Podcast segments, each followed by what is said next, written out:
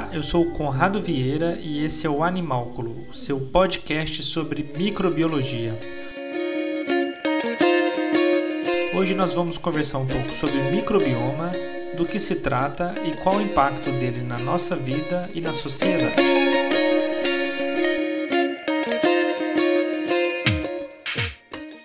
A gente vai falar um pouco sobre eh, microbiomas. Eu acho que é um assunto muito relevante, mas as pessoas ainda desconhecem sobre esse termo.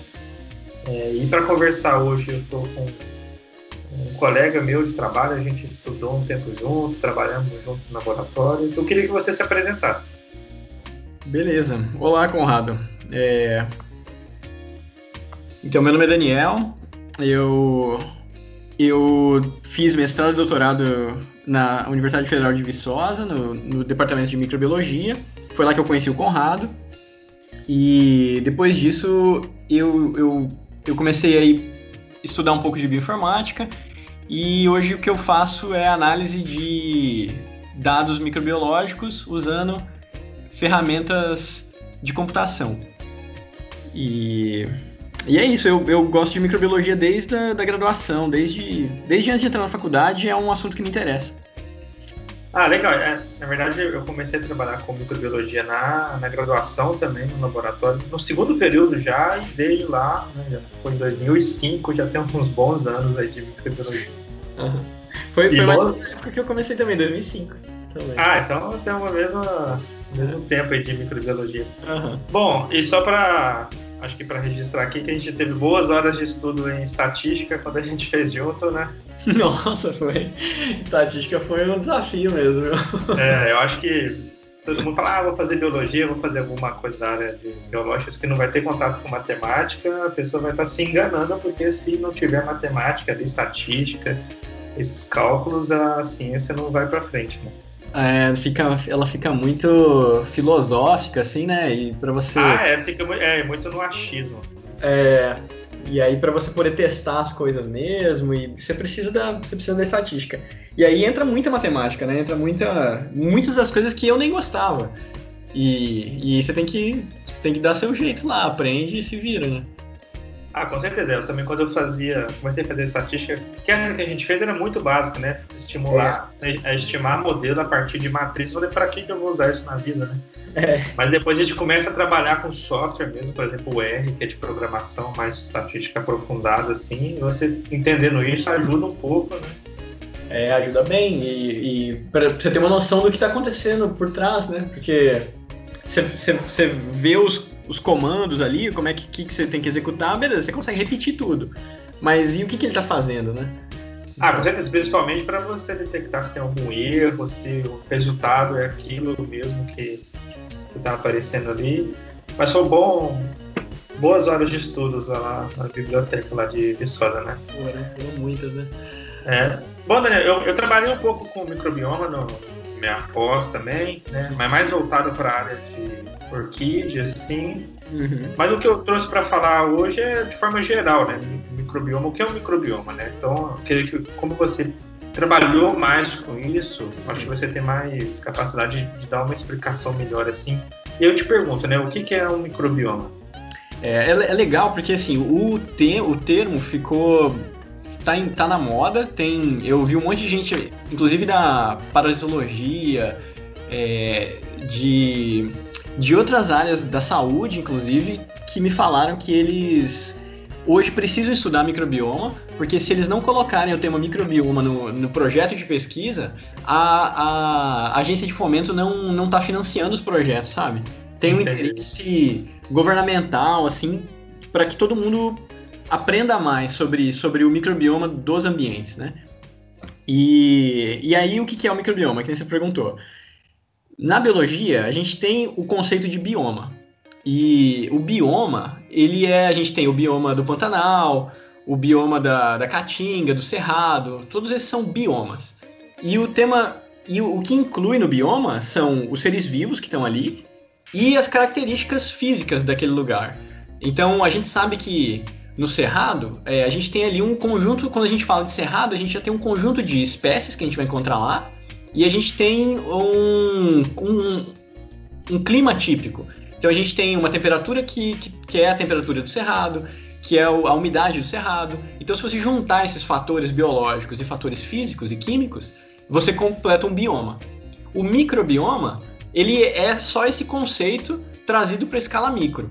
Então, são as características físicas do ambiente que você está trabalhando e os micro-organismos que vivem ali.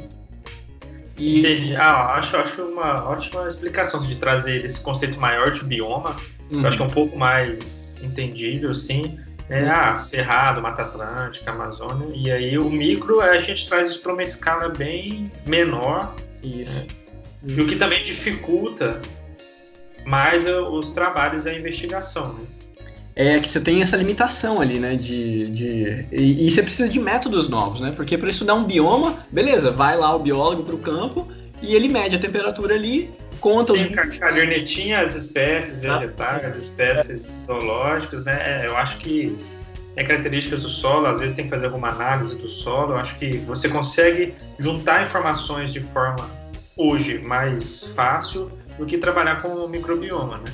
Isso, microbioma, quando você vai para a parte biológica, para descrever os, os organismos ali, é muito complicado, né? Porque está numa escala muito pequena. E aí tem, tinha os esforços de microscopia, que começaram lá no século XVIII e tal. E, mas hoje em dia é, a gente descobriu que é muito limitado, né? Porque mesmo que você veja o microorganismo, no caso de bactéria, eles são, elas são muito parecidas, né? Em forma, estrutura e tudo mais. É aquela aquelas microesferas ali, elas são. Tem várias espécies e todas elas parecem a mesma coisa quando você olha no microscópio. Sim, é, do ponto de vista morfológico é difícil você diferenciar. Você, ah, esse é um fungo filamentoso, né, um actino miceto, mas você identificar do que se trata, eu acho que, que é muito, muito difícil. Uh, Daniel, e hoje assim, as tecnologias estão voltadas para trabalhar com microbioma a partir de quais informações? Assim, ah, eu quero investigar um microbioma de uma determinada amostra, por exemplo, de uma planta, de um solo ou de um ser humano. Assim, que informações eu consigo extrair ali, é, primeiramente, para eu trabalhar? Então, para ter informação biológica, hoje o que mais tem sido usado, se você quiser é, fazer da forma mais ampla, é, mais geral, para conseguir ver tudo que aquela amostra tem de conteúdo biológico, você tem que extrair o DNA. Você tem que extrair o, o essa molécula que todos, todos os organismos têm e sequenciar esse DNA. Então você vai, você vai fazer uma análise molecular, você vai trabalhar só com uma molécula, que é o DNA, só que cada organismo tem o seu DNA. Então você vai avaliar o DNA daquela, daquela amostra. Ah, certo. Tá. Uh, Daniel, a gente sabe que tem várias metodologias assim, mas é, a mais comum para identificação taxonômica molecular é a partir de sequências ribossomais, né? Isso. Essas sequências ribossomais, elas, elas têm uma vantagem que elas são muito... Todo organismo tem, e elas são muito conservadas. Então, dentro de cada domínio da vida, é, essas sequências ribossomais, elas, elas se conservam muito bem. Então, já que você sabe que todo, todo organismo vai ter e ela, ela tem essa, essa, uh, esse nível de conservação taxonômico, que é que é, cada espécie tem a, a sua própria, o seu próprio, a sua própria molécula com as características dela do ribossomo, é uma forma de marcar muito bem para saber quem está lá. É, então, é só para uhum. é, exemplificar, assim, o ribossomo dentro da nossa célula é como se fosse a fábrica de proteínas, né? Aquela informação genética vai passar pelo ribossomo, o RNA mensageiro, Exatamente. e aí vai virar proteína que aí vai fazer parte das células, né? Vão virar enzimas que vão atuar dentro das células. E se haver, né, se tiver alguma mutação, alguma coisa específica na sequência que vai dar origem a essa fábrica, essa fábrica pode ficar melhor ou ela pode ser inativada. Por isso as células, né, ela tem um mecanismo de, de correção de mutação em cima dessa sequência muito é, muito séria para poder evitar erros e aí a gente tem uma sequência mais conservada e por isso que o ribossomo é amplamente utilizado para taxonomia. Aí a gente, dependendo do organismo, se é uma célula simples, como um procarioto, como uma bactéria, ou um procarioto, né, como a levedura, o ser humano, os animais, as plantas, vão ter sequências conservadas diferentes mas a gente consegue juntar tudo né, e identificar a partir de banco de dados. Né? Exatamente. Então tem um, teve um trabalho prévio de pessoas que foram usando esses métodos clássicos aí que o cara tem que cultivar, visualizar em microscópio e tal. Então, assim, é um método mais lento, mas é graças a ele que a gente tem bancos de dados tão ricos hoje, né? E, e a gente consegue, a partir de uma amostra de DNA, que a gente não está tendo vendo característica fisiológica nenhuma, a gente só tem a, a sequência, né, o potencial daquele organismo, do que, que ele pode fazer. A gente compara com o banco de dados de alguém que já cultivou aquilo, que, que teve toda, todo o trabalho experimental por trás, e aí a gente consegue identificar. É bom você falar isso, Daniel, porque é quando surgiu o sequenciamento genético, tinha sequências, pessoas fazendo no laboratório, mas não tinham onde depositar. E aí surgiram esses bancos de dados, essas bibliotecas de informações genéticas. Eu acho que a primeira, assim, a mais famosa é o GBank, né? Mas hoje em dia a gente já tem outras uhum. é, plataformas específicas para tipos de organismos, para tipos de amostras. Então essa informação vem crescendo cada vez mais e tem sido cada vez mais apurada, né? Porque no início você fazia o depósito lá, ah, fiz o sequenciamento de uma bactéria que eu isolei de uma ferida. E aí você tinha que confiar que aquela bactéria foi realmente isolada daquela, daquela amostra, né? E não tinha curadoria, não tinha como comparar isso com outras amostras. Hoje em dia, não, a gente já tem bancos de dados muito fidedignos que falam, ah, é, o outro pesquisador encontrou uma bactéria na mesma amostra, então a gente vai concordar que essa sua também é igual. Então você já tem uma, uma curiosidade muito maior do, do material que é depositado, que foi um problema já no passado, mas hoje em dia isso tem sido cada vez mais resolvido em função da quantidade de material que tem sido depositado. E, e, e, assim, o Jim Bank, que nem você falou, ele foi um dos primeiros e, e ele, a ideia dele era ser genérico, né? Para ser uma coisa muito geral que toda sequência que você tiver, você deposita lá. E hoje em dia tem saído bancos de dados é, específicos, né? Que então você coloca junto é, pesquisadores que vão fazer essa curadoria, então você coloca especialistas de uma, específica, de uma área específica da ciência. Por exemplo, tem um banco de dados só de micologia. Então, junta um monte de especialista em fungo e no banco de dados deles você tem só sequências de fungo.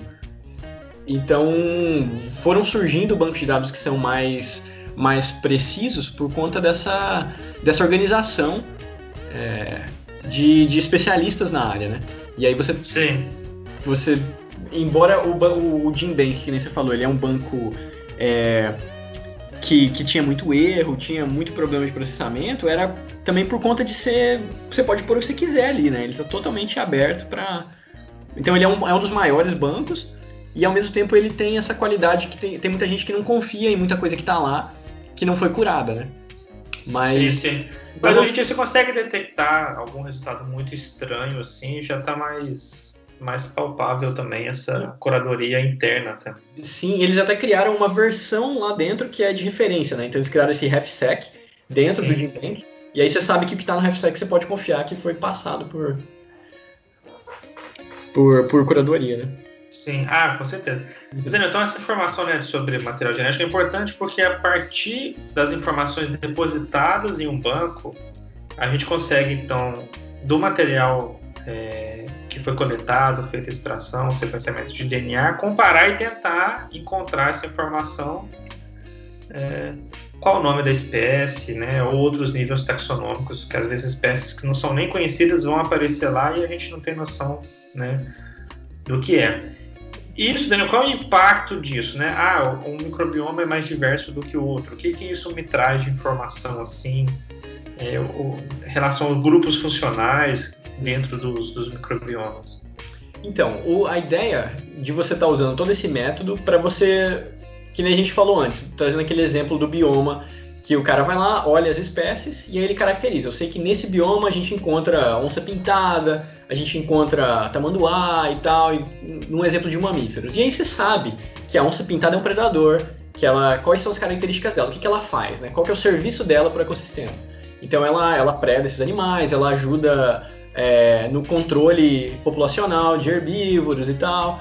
E aí você tem o, o tamanduá, você sabe que ele, que ele é é, que, ele, do que, que ele se alimenta, a, auxilia em dispersão de, de, de, pólen ou, sei lá, morcego. Cada, cada organismo ele tem seu papel, seu papel no ambiente. E quando a gente vai fazer isso na escala micro, essa informação genética que a gente pegou é para saber qual é o organismo que está ali. E aí, quando a gente souber quem ele é, a gente tem uma ideia do que, que ele está fazendo ali. Então, você vê, por exemplo, que tem um número muito grande de uma determinada espécie.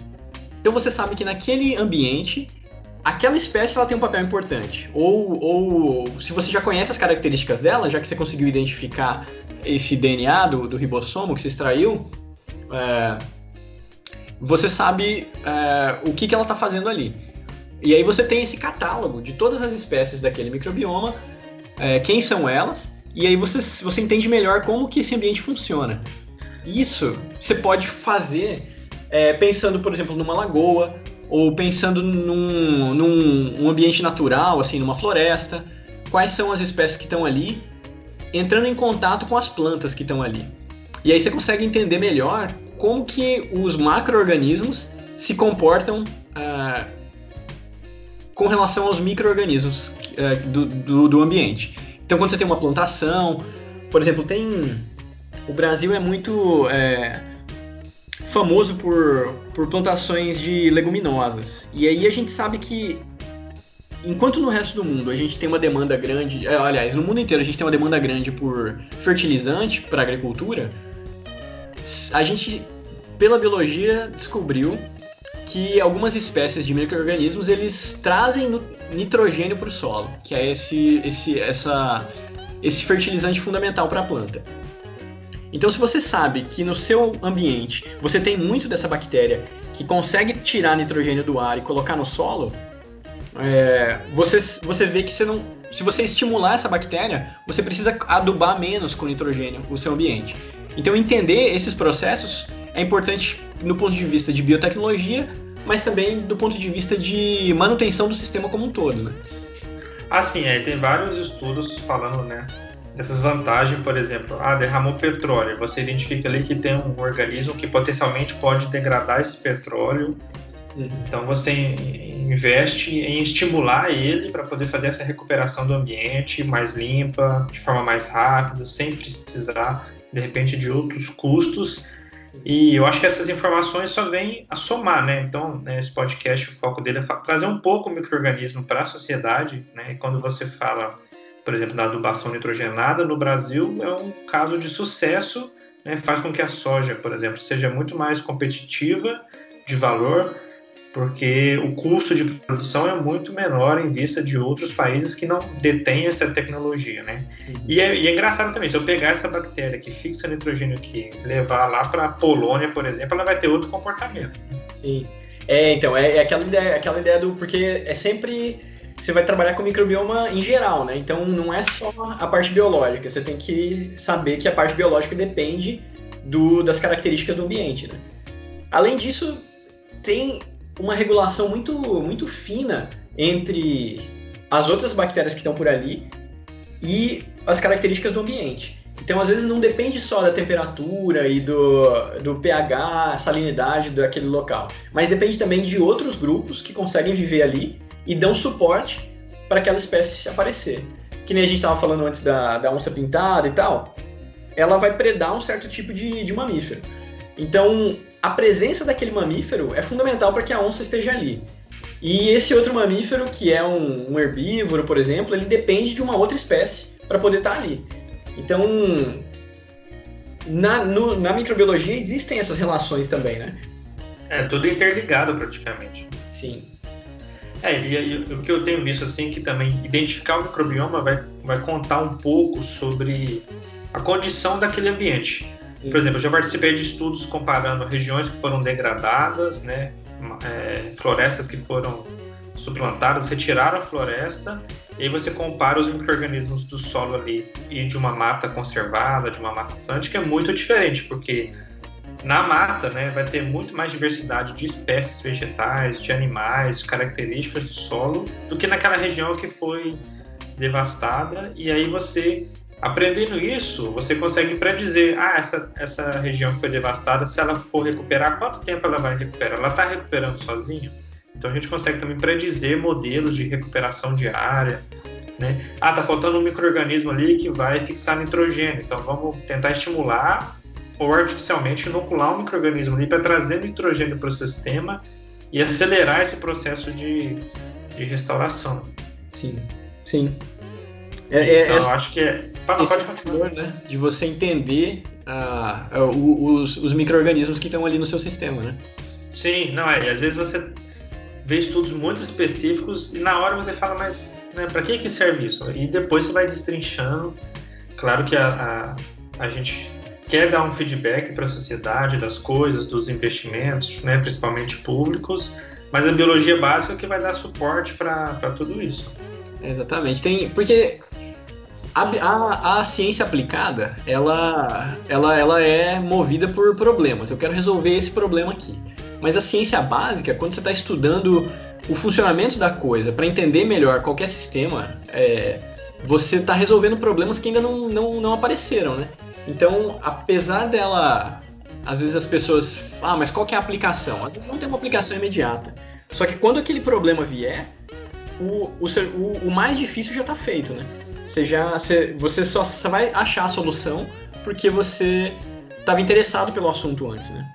Ah, com certeza. É, hoje a gente está, né, gravando aqui em época de coronavírus uhum. e está nessa busca por medicamento e por vacina. Né, e a gente vê que os investimentos na área de pesquisa às vezes não são muito tidos como importante, mas o impacto de um simples vírus, né, um vírus, uma molécula muito simples, o impacto na sociedade e a gente está vivendo uma parte da história que vai ficar contada como a gripe é, espanhola e outros tantas pragas que já cometeram a civilização. É, e, e, aí, e aí vai depender, tipo assim, a forma como a gente reage a ela depende de quanto conhecimento acumulado a gente tem a respeito de tudo, né? E, e aí que está o valor, eu acho, de ciência básica, que ela melhora é, a qualidade de vida em, de, uma, de uma forma é, que, que que toca em todos os aspectos da, da vida, né? Então ela não tem um, ela não tem um, um alvo fixo, mas ela, ela envolve é, o conhecimento do sistema como um todo. E aí o financiamento de pesquisas básicas ele está expandindo para todos os lados é, o, o nosso potencial de resposta, né? Sim, com certeza, né? E, e, se você pensar, por exemplo, aqui no Brasil a perspectiva de, de custos, né, do coronavírus está na ordem de 400 bilhões de reais. Hum se 1% disso fosse investido, né, para trabalhar com vírus, com certeza a gente já estaria muito mais avançado na busca de drogas e de, e de vacinas em relação a, a vírus potencialmente causadores de doenças humanas, e todo esse custo não seria necessário. Sim, né, não seria tão alto, né, ou nem... É, realmente. É, seria, é, mas eu acho que isso está trazendo uma discussão maior hoje, né?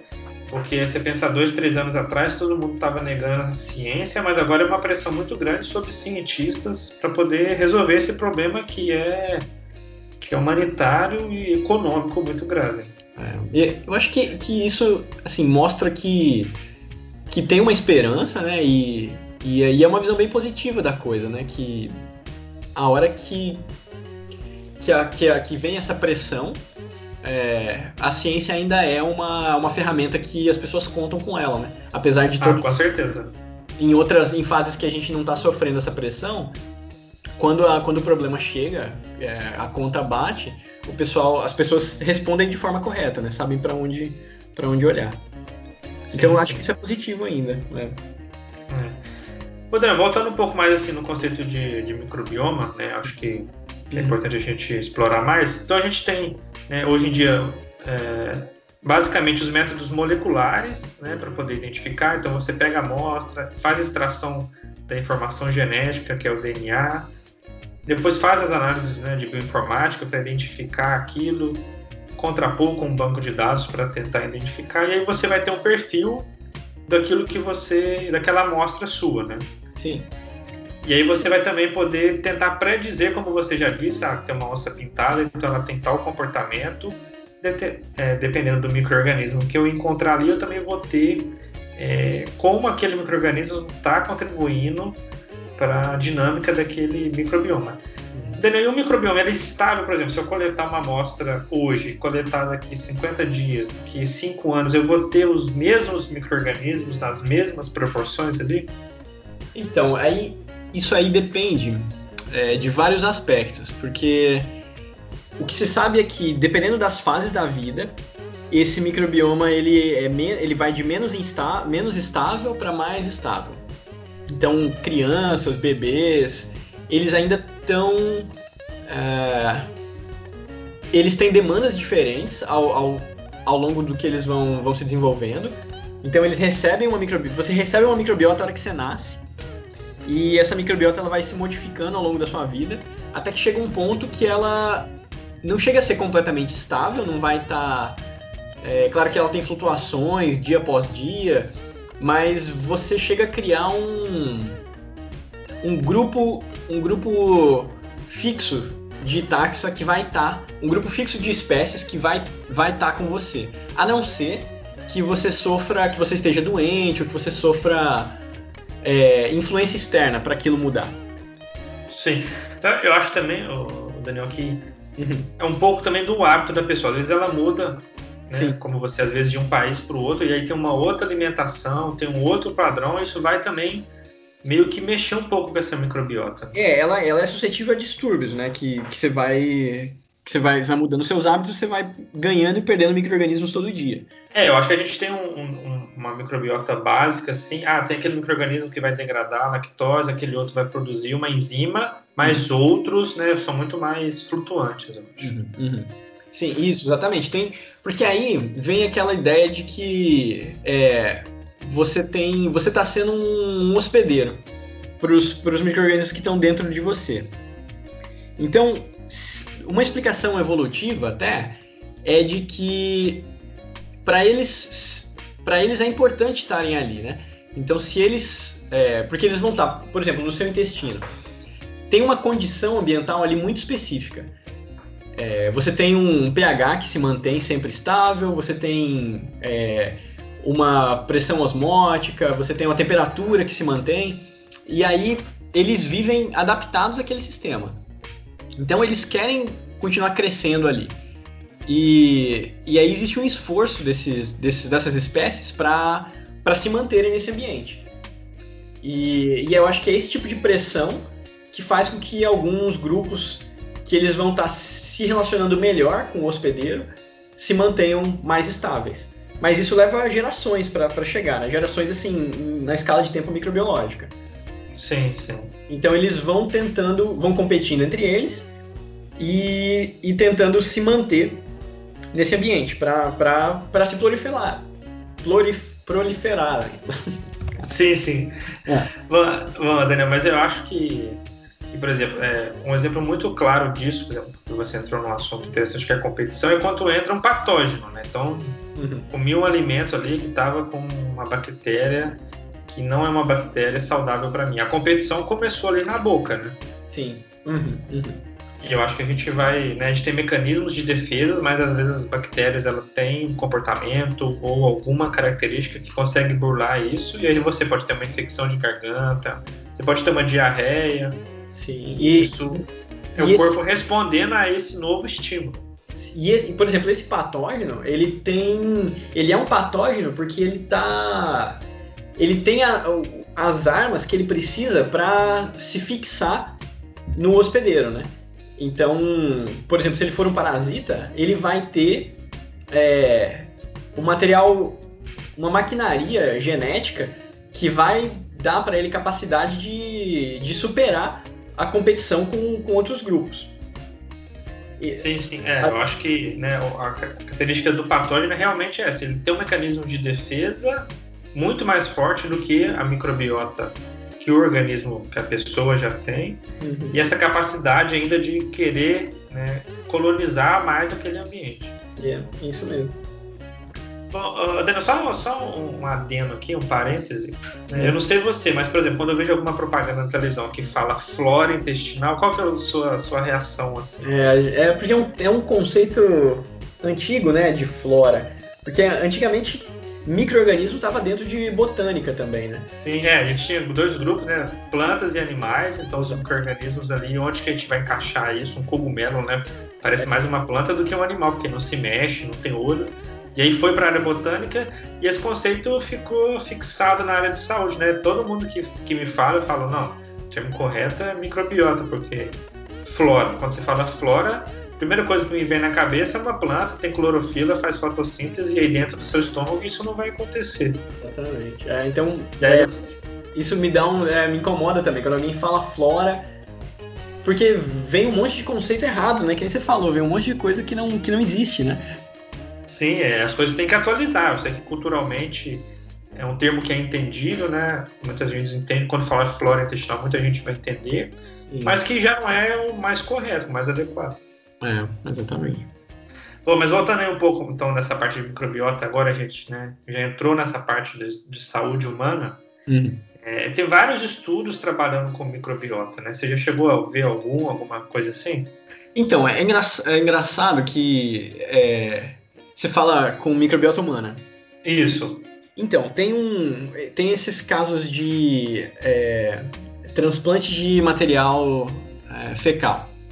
Sim. E, e, e, eu tava tentando, tava lendo um pouco sobre isso e eu descobri, descobri que uma pesquisadora aqui do, do Instituto, ela publicou um artigo que o primeiro caso na República Tcheca de, de transplante de material fecal foi feito é, sob. Ela estava participando do estudo, então ela não é médica, ela é, ela é da área da biologia, mas eles precisavam de alguém para ajudar a acompanhar o procedimento e fazer esse monitoramento da, da microbiota antes e depois da, do transplante.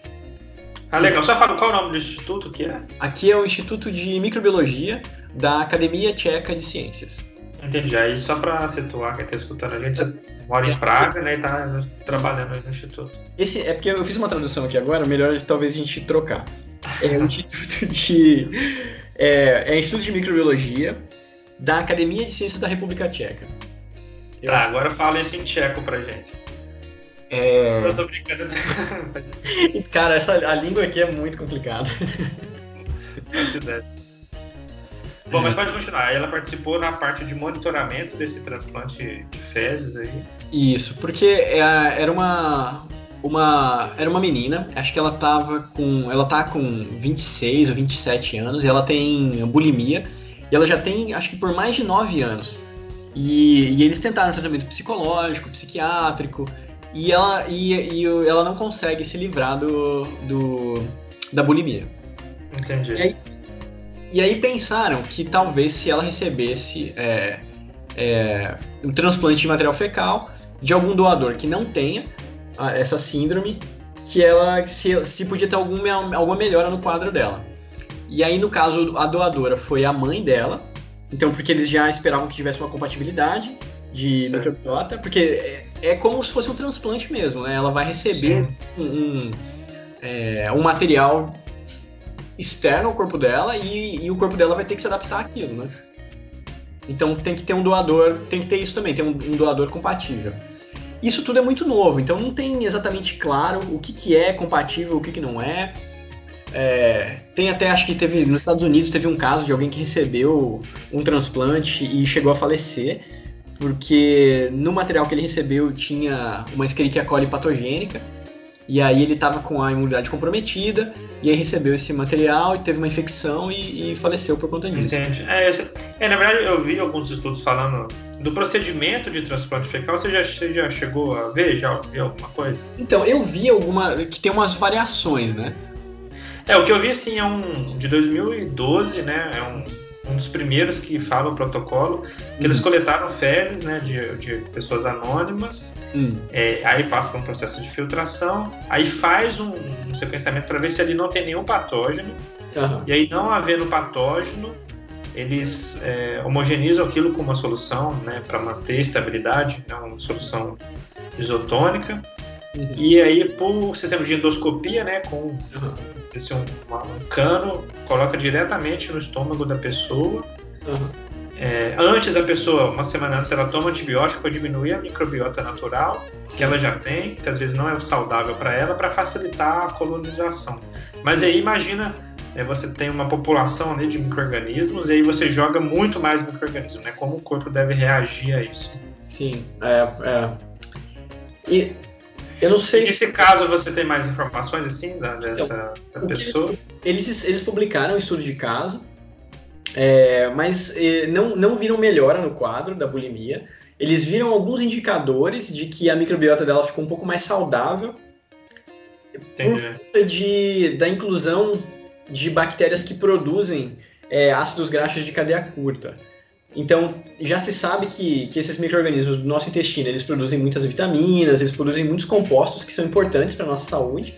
E aí, baseado nisso, eles conseguem dizer se ficou, se ela tem agora uma, uma microbiota mais, é, mais interessante, com, considerando esse, esse grupo Entendi. de compostos que são produzidos por, por esses organismos. Mas ela não, no quadro dela não teve nada, não teve nenhuma melhora não. É, é, é, como você falou, foi um estudo de caso, às vezes, né, com uma pessoa você não vai ter dado científico para é, poder extrapolar isso como uma forma de tratamento, mas né, tem que, a, a, ciência tem que ir avançando para ver é, onde a gente vai chegar, né? Exatamente. São passos curtos, assim, foi, foi importante o trabalho aqui por, por conta de ter sido o primeiro, o primeiro caso. E, e aí, assim, eu acho que a, a comunidade em si ganha com com o método em si, com as pessoas tendo mais experiência com isso. É, o, o, o, procedimento foi feito no hospital e, e, e, o hospital ganha, ganha experiência com isso, os médicos e tal. Então, é assim que, que a ciência anda, né? Então, ela vai por tentativa e erro. E, e... Mas, assim, acho que, que, é um, que é um campo muito novo, né? Sim, é, com certeza. Esse, esse protocolo de 2012, mas depois estudos começaram a sair é, acho que 2016, 2017, agora todo ano tem saído dois, três artigos na Nature, que é uma importante revista, só sobre essa questão de transplante de feza. Uhum. Primeiro estudo de sequenciamento de microbioma é, para essa linha de transplante de fezes foi entender os micro-organismos da boca, então sequenciaram micro-organismos da boca, né? Eles passam suave, que é como um contornete na boca, e faz o sequenciamento. Uhum.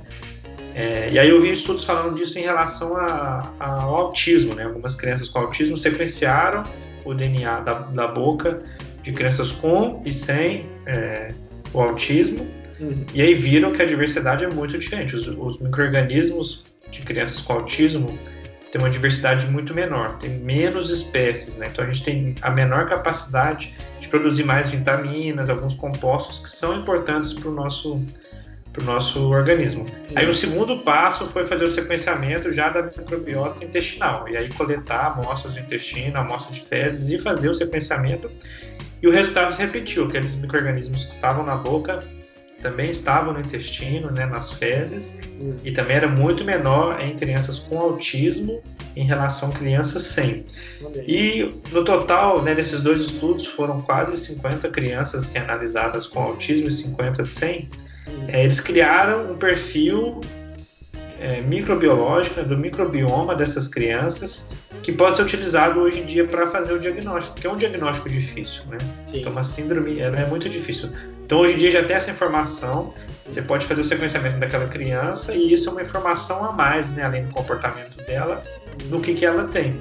Sim. E aí já estão partindo para essa, é, essa outra etapa que é o do transplante de fezes para poder identificar como um microorganismo diferente, como um microbioma de uma pessoa saudável, como você falou, vai é, surtir efeito naquela, naquelas crianças, e esse caso com autismo. Eu já vi estudo né, com obesidade, pessoas que são né, obesas mórbidas, é, recebendo transplante de fezes para ver se isso vai diminuir um pouco né, uhum. o armazenamento de alimento, né, de gordura. Então isso tem mudado também.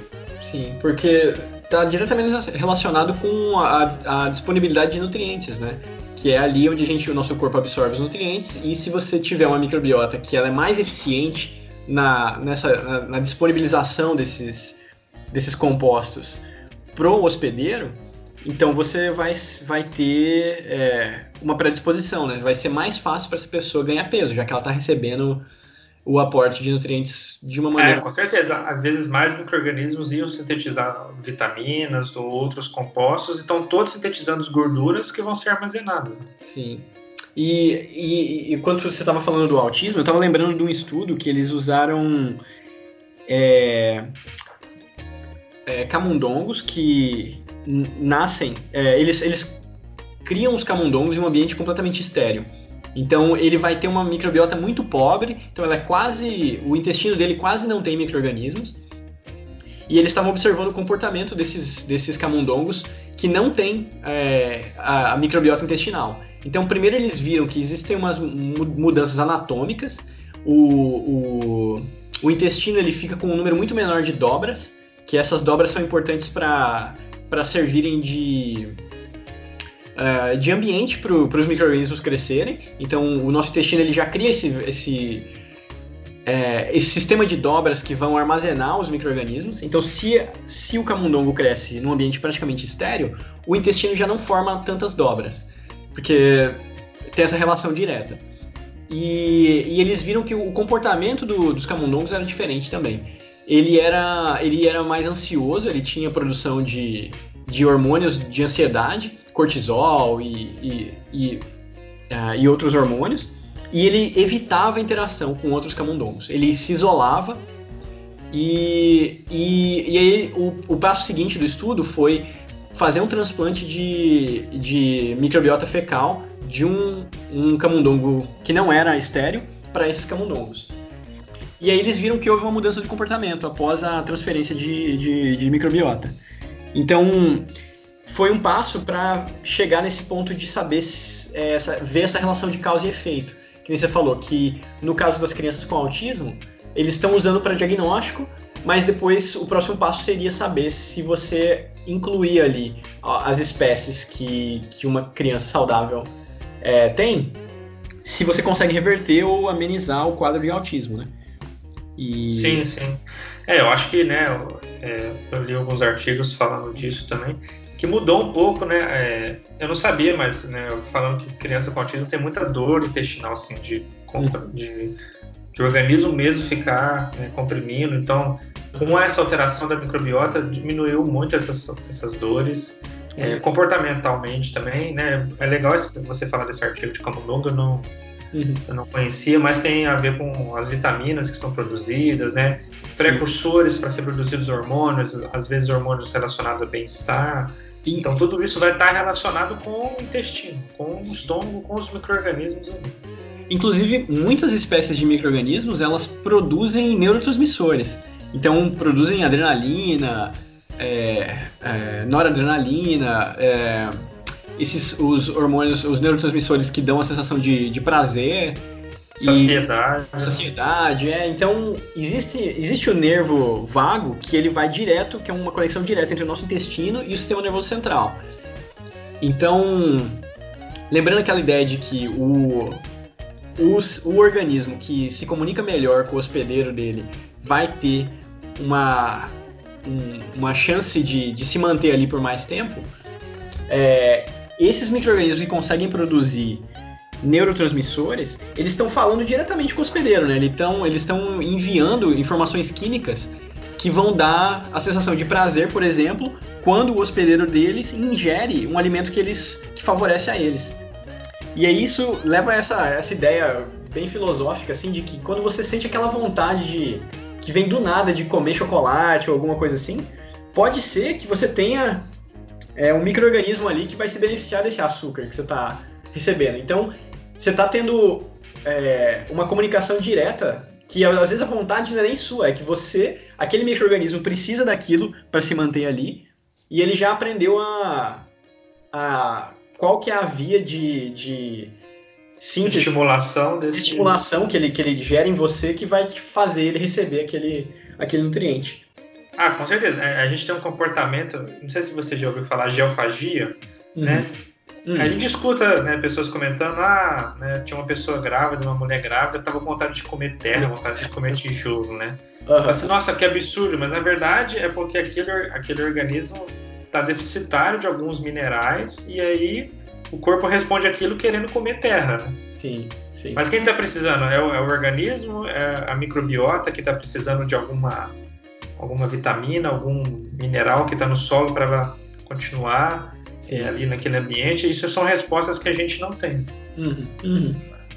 Mas eu acho que o futuro é, é de algum, muitas doenças relacionadas a comportamento, né, relacionadas a falta de enzimas, é, coisas nutricionais, vão vir dessa, dessa manipulação, desse maior entendimento da, da microbiota. Sim. É porque é um, é um, é um microbioma novo, né? Que está sendo explorado agora, né? E, e, por, e por conta dos os métodos que a gente tinha antiga, antigamente para estudar microbioma, eles eram muito precários. E agora a gente tem acesso a, a, tanto métodos de laboratório, né, de bancada, quanto métodos de computação para processar esses dados.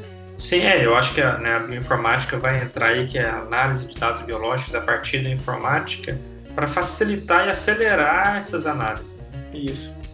Eu, é, eu já trabalhei com, com dados assim ambientais de milhões de espécies que se foram fossem feitas do ponto de vista clássico, de taxonomia, de de repente tentar isolar aquele microorganismo no laboratório, para você ver ele, demorariam décadas aí, você consegue fazer em uma semana praticamente.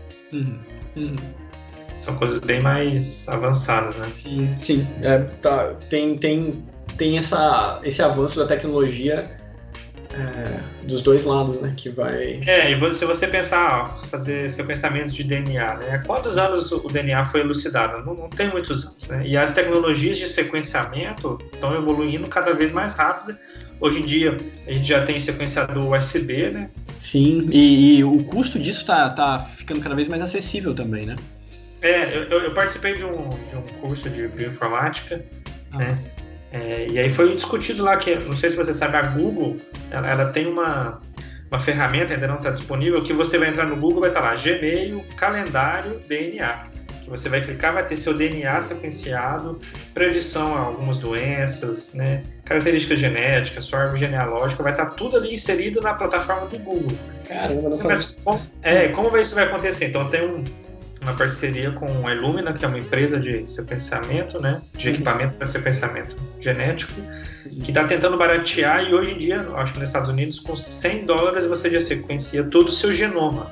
É, o primeiro genoma humano precisou de uma mobilização quase que mundial e agora com 100 dólares, né, 500, 600 reais, você vai ter todo o seu perfil genético e um boom de informação que é, pode até te assustar, né?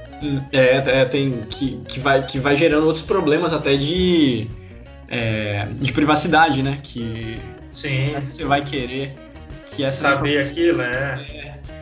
E... Então essa é uma outra discussão que a gente não chegou no momento de ter, mas logo a gente vai ter dessas informações, todo mundo vai ter acesso. Se você sequenciar, tiver uma informação né, predizendo que você vai ter um câncer daqui X tempo, aquela informação vai estar disponível para você. Né? Então as pessoas têm que ter liberdade, mas também têm que entender que aquela informação não, não, não quer dizer que aquilo vai se concretizar. Sim. E será que, por exemplo, quando você vai fazer um plano de saúde, a, a, a, a seguradora vai poder te pedir esse tipo, já que já está ficando tão barato, eles vão poder te falar, ok, beleza, a gente vai fazer seu plano, mas para estimar o preço você precisa fazer a, o sequenciamento do genoma para a gente ver quanto vai custar o seu. Sim, né? Para é. poder saber né, o custo né, daquela qual é a chance de você desenvolver alguma do risco, né? É. Ah, com certeza. E aí, Daniel, eu vou um pouco mais longe, mas na verdade do passado, que é um filme que chama Gataca. Você já assistiu? Cara, não vi esse filme. Todo mundo fala que. que... É um filme bem antigo, assim, eu não sei de que época que é, mas que assim, as pessoas são contratadas para trabalhar ou elas são segregadas, segregadas dentro da sociedade em função do perfil genético. Se aquela pessoa ela vai ter um câncer, ela vai morrer daquele câncer, ela não vai ser contratada para ser um diretor de uma grande empresa, porque o risco daquela pessoa morrer e a empresa fechar Sim. é absurdo. Então, isso no futuro eu acho que pode ser até uma, uma realidade, uma triste realidade. Pois é, e talvez não, não tão distante, né? É. Não, exatamente, não. não. achei que é um filme de 1997, né? Nossa. Mas é um, é um filme que vale a pena assistir. Aí nesse filme aí, um dos protagonistas, ele quer ir é, ser astronauta, só que por causa do perfil genético dele, ele tem um problema no coração, ele vai ter um problema no coração e ele não pode ir. E aí é a briga dele de tentar de tentar ser um astronauta. Eu acho que é uma boa recomendação para todo mundo que está ouvindo aí também assistir o filme. Excelente. E outro filme também, Daniel, que fala um pouco disso, Uhum. Na verdade, esse de intestino, de comportamento, aquele óleo de Lorenzo. Você já assistiu? Cara, também não. Eu acho que, que já tem um tempo também, né? Eu, eu, eu não tenho certeza se eu vi o óleo de Lorenzo. Não, o óleo de Lorenzo é de 1992, é um filme bem não, antigo, assim. É, é, um filme forte, é um filme assim, triste, né? A, a luta dos pais para poder curar uma criança. Mas vale a pena assistir. Então fica a dica aí para você, para todo mundo que está escutando, o Óleo de Lorenzo e Gataca. São dois filmes é, que vão trazer um pouco de genética né, do comportamento né, é, da sociedade em função dessa informação genética e de, no, de como o nosso organismo relaciona com o alimento que a gente está ingerindo e aí com o microbioma, com todas essas informações novas que a gente tem. Uhum, uhum, excelente. Bom, tem mais alguma coisa para acrescentar né, dessa, dessa parte de microbioma, assim? Então, acho que a gente fez uma, uma viagem bem legal aqui, né? A gente foi desde o do básico, do, do conceito, até o, os limites aí de, de microbioma intestinal e transplante de fezes, saúde, né? Sim, sim. É, não, achei que foi, foi muito boa, assim. Uhum, uhum. A gente trouxe muitos assuntos, acho que vai ter algumas ideias aí para próximos, os próximos episódios. É, eu queria agradecer então a sua disponibilidade, né? A gente combinou o horário, mas por causa de fuso horário, ah, tem que fazer as contas, mas a gente conseguiu né, conversar e gravar isso. É, é a gente trabalhou junto já, então é, para mim é muito gratificante trazer você para a popularização da microbiologia, sair um pouco daquele meio acadêmico que a gente conversa só para quem com quem gosta das mesmas coisas e trazer para a população de forma geral um pouco mais de informação. E eu acho que fica mais né, lúdico um pouco da aplicação dessas informações que a gente gera lá dentro da bancada, dentro da vida acadêmica. Excelente, eu, eu queria agradecer, dizer que eu fiquei honrado com o convite. E, e muito feliz de saber que você está tocando essa iniciativa aí, eu acho que é importante. E está de parabéns pela ideia e, e por fazer acontecer, assim, por fazer sair. Eu acho que é muito legal pode contar comigo o que você precisar. E, e é sempre bom manter contato com, com, com colegas do, do passado, assim, que a gente estava tão próximo aí. Sim. Né? bem no começo do, do, do, das horas que a gente passou na estatística, estudando pra caramba. E, e é legal estar tá reencontrando e, e, fazendo coisas novas. Isso fica muito legal. Então, parabéns aí pela ah. iniciativa e obrigado. Com certeza, eu que agradeço. Então, a gente com certeza vai se encontrar em novos temas e a gente volta a conversar então. Excelente. Abraço. Abraço, Daniel. Até mais. Até mais. Bom, e se você quiser saber um pouco mais sobre o assunto, quiser aprofundar, na descrição desse episódio tem o link e tem o nome dos artigos que a gente usou para poder trazer essas informações para vocês. Então, um abraço e até o próximo episódio.